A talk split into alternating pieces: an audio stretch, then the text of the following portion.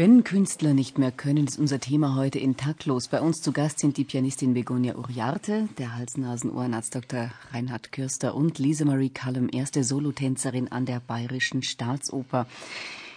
Sprechen wir mal übers altersbedingte Karriereende und hören wir vielleicht gleich mal eine Künstlerin, die, ja, die wirklich schon ziemlich am Ende gewesen ist.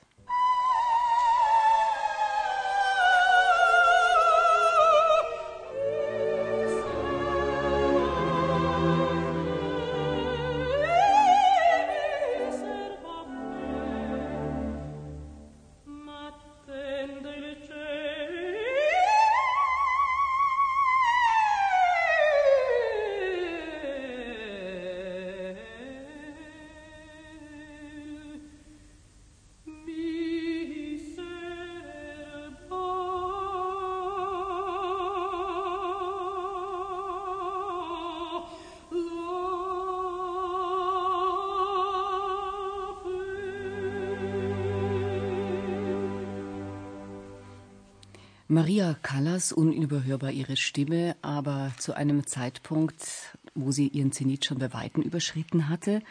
Äh, diese Aufnahme ist auch zu ihren Lebzeiten nicht mehr veröffentlicht worden. Herr Dr. Kürster, Sie hätten ihr geraten, diese Aufnahme gar nicht erst zu machen, nehme ich an. Ich glaube nicht, dass er von meinem Rat gehört hätte. aber man sieht schön, dass es, wie schwer das nämlich wirklich ist, wenn eine Maria Callas so schlecht klingt, Anführungszeichen. Mhm also es ist nicht so leicht, Opern singen oder, oder an der Spitze zu singen, erstens. Und zweitens fällt es natürlich wahnsinnig schwer aufzuhören. Es gibt wahrscheinlich ganz wenige Leute, die diesen idealen Zeitpunkt erwischen. Haben Sie schon mal jemanden geraten, aufzuhören? Nein. Gibt's, gibt's so ein Gespür, Frau Uriarte, dass man weiß, jetzt mh, hm, gerate ich an eine Stelle, mal unabhängig jetzt von irgendwelchen Schicksalsschlägen, hm, ich mache erstmal eine längere Pause, aber wer weiß, gibt es sowas? Das gibt's sicher. Das hat bei uns nicht gegeben, aber es gibt's natürlich sicher.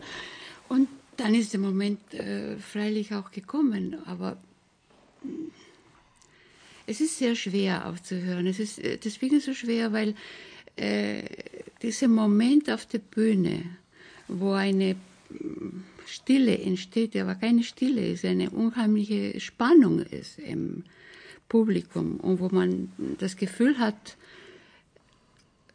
die Leute, die da hören, sind mit einem, also mit der Musik, die man gerade macht. Also diesen Moment kann man freilich nur auf der Bühne erleben. Und das, das fällt natürlich sehr, sehr schwer, äh, damit aufzuhören. Aber Andererseits, äh, eben, wenn man das vielleicht nicht mehr schaffen kann, dass dieser Moment kommt, dann, ich, ich kann an jeden nur empfehlen, aufzuhören. Wir haben aufgehört, ich kann genauso noch spielen, das war ja eben diese Operationsgeschichte von meinem Mann. Wir sind ein Duo, das ist sowieso wieder eine andere Sache, auch wenn wir weiter immer solo gespielt haben dazu. Und äh, nach diesem Schock war nach einiger Zeit dieses Frohsein, dass man einen Grund gehabt hat, der von außen gekommen ist, aufzuhören. Und dass man die Musik, die hat man drin, die Musik, die hat man immer drin, die kann man ja überhaupt nicht mehr. Also mein Mann mit fünf angefangen, ich mit vier, ich, ich kenne es gar nicht anders. Also ich, ohne Musik könnte ich überhaupt nicht leben, aber die Musik ist ja da. Aber Sie hatten ja jetzt eine sehr, sehr lange Karriere. Wir haben eine sehr lange Karriere, eben. Das ging können, ja wirklich über einige Jahrzehnte. Ja, ja, natürlich. Ja. Und deswegen, weil, weil wir diese lange Karriere gehabt haben, sehr viel Glück gehabt, haben vor allem das Glück, zu zweit diese Karriere zu machen. Und das ist wirklich ein Glück, das Sie sehr, sehr wenig kennen. Äh, man hört auch aufeinander. Man merkt, wenn irgendetwas nicht stimmt, wenn man den anderen mag und respektiert. Und äh, die ganze Reisen, wir mögen beide nicht reisen, nämlich. Und äh, diese ganze Erlebnis, das ganze Leben lang praktisch, ne, sind ja über 40 Jahre, 45, 46 Jahre, die wir da zusammen gespielt haben letztlich. Ähm, das bleibt einen und das ist wunderschön und wir haben ganz tolle Erlebnisse und ganz tolle Sachen hinter uns und da freuen wir uns eben, jetzt drüber reden zu können, das wieder zu erleben zu zweit wenn wir darüber reden oder die Fotos anschauen oder was weiß ich was. Musizieren Und, Sie denn noch zusammen zu Hause? Äh, zusammen nicht. Also diese, diese Anspannung ist weg.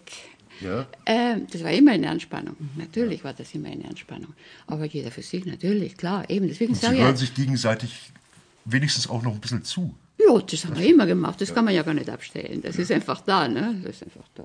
Auch schon, wenn man ein bisschen. Bei den Sängern wird sich erübrigen, weil die werden einfach nicht mehr engagiert, weil eben immer Jüngere kommen. Also Richtig. dieses Problem wird sich möglicherweise lösen, weil, weil sie engagieren jetzt schon Sänger nicht mehr, die noch immer hervorragend singen. Also ich glaube, diese Wackler werden wir gar nicht mehr hören. Ja, aber schauen Sie, das war auch unser Glück. Nachdem wir schon aufgehört haben, brauchen wir nicht zuschauen, wie nur die Jüngeren engagiert werden. Es ist exakt das Gleiche. Das ist bei jedem von uns äh, Künstler. Ich glaube, das, das, das liegt in der Natur der Dinge und äh, das Publikum möchte tatsächlich immer wieder sehr junge Menschen sehen. Aber es ist natürlich schon problematisch, immer wenn wieder. nur noch die Jungen äh, ähm, engagiert werden wobei, äh, und die Alten eigentlich noch können. Wie ist denn das eigentlich bei den Tänzern? Also bei, bei uns ist es ein bisschen anders. Ja. Ähm, ich bin erste Solistin, also habe ich mehr Auswahl mit was ich tanze und was nicht. Sie können sich aussuchen. Ein ähm, bisschen. Ich habe es bis jetzt nie gemacht, mhm. aber ich könnte das eventuell machen. Mhm. Ähm, ich weiß, dass da gibt's ähm, ja immer junge Leute, ja, die eventuell meine Rolle übernehmen werden. Das ist klar. Mhm. Ähm, aber ich muss sagen, dass äh, viele Sachen, was ich mache, mache ich jetzt viel besser als wo ich noch jünger war. Mhm. Ähm, darstellerisch bin ich total anders, ich bin viel stärker und das ist oft, ähm, was man das, das Publikum will und mhm. nicht nur eine junge Tänzer, der vielleicht technisch fantastisch ist, aber keine Seele hat oder hat es noch nicht. Ähm, Sie kann es nicht weitergeben. Ja. Die Seele ist also halt. Oder versteht es noch nicht. Romeo, der Romeo, der, der soll jung sein. Und ich kenne viele Sänger, die singen den Romeo. Und ich weiß, dass ich bin mit einigen Sängern befreundet, die sagen, jetzt singe ich den Romeo echt toll. Ja. Aber jetzt wollen sie halt einen 25-jährigen Romeo. Ne? Ich meine, wir haben beides im Theater. Wir haben ähm, letzte Spielzeit zum Beispiel Romeo und Julia gespielt. Wir haben ein sehr, sehr junges Paar gehabt. Richtig jung und frisch und fantastisch. Ähm, und dann noch die ältere Leute, die das auch gemacht hat. Man, man kann es nicht vergleichen. Also ich, ähm, ich tanze Julia auf jeden Fall besser jetzt als äh, für zehn Jahre. Mhm. Weil, vielleicht, weil ich die Rolle besser verstehen kann. Mhm. Könnten Sie sich vorstellen, dass Sie vielleicht dir einst, mein, man denkt ans Karriereende, Sie haben ja selbst gesagt, natürlich mhm. denken auch Sie darüber nach, dass Sie vielleicht auch der einst ganz froh sind, wenn Sie aufhören, weil die Schmerzen nicht mehr so sind, der Stress nicht mehr? Ähm, auf eine Seite schon. Mhm. Ähm, Tanzen tut ja auch weh, nicht? Sie haben ja gesagt, mit Cortison. Ja, ja also Cortison nicht mehr. Ja. Also ich versuche ähm, weg von, von Schmerzmitteln zu bleiben. Ja. Ähm, aber dafür bin ich immer intensiv in Therapie. Mhm. Das gehört dazu jetzt. Ja. Ähm, aufhören schon. Also, aber als Künstler, ich glaube, man wird immer vermissen diese wie sie sagte, dieser unglaubliche Moment, wo man mhm. auf der Bühne steht vor zweieinhalbtausend Leute und ähm, das ist, ähm, man kann es nicht erklären. Das ist ähm, süchtig, total. Mhm. Und ähm, ich, das ist ganz schwierig aufzuhören. Mhm. Aber auf der anderen Seite ähm, ja, gibt es immer neue junge Leute, ähm, damit man helfen kann, dass man das auch eine schöne Karriere erreichen kann. Und äh, ja, ich hoffe eventuell, dass ich ähm, mithelfen kann, junge Leute. Das wünschen wir Ihnen und den jungen Leuten. Und dass ja. sie noch lange tanzen. In allen Fächern. In allen Fächern, richtig. Wenn Künstler nicht mehr können, war unser Thema heute. Und ja, wir können jetzt auch nicht mehr, weil uns läuft die Zeit davon. Wir sind am Ende unserer Sendung. Vielen Dank an unsere Gäste, an Begonia Uriarte, Lisa Marie Callum Dankeschön. Und an Herrn Reinhard Kürsten, Doktor. Ja, und danke an die Sendetechnik, an Peter Urban und äh, Roland Böhm. Für Planung und reibungslosen Ablauf sorgten Christoph C. Stechbart Regie und Merit Forster Redaktion. Und nachhören können Sie die Sendung wie immer unter www.nmz.de slash taktlos.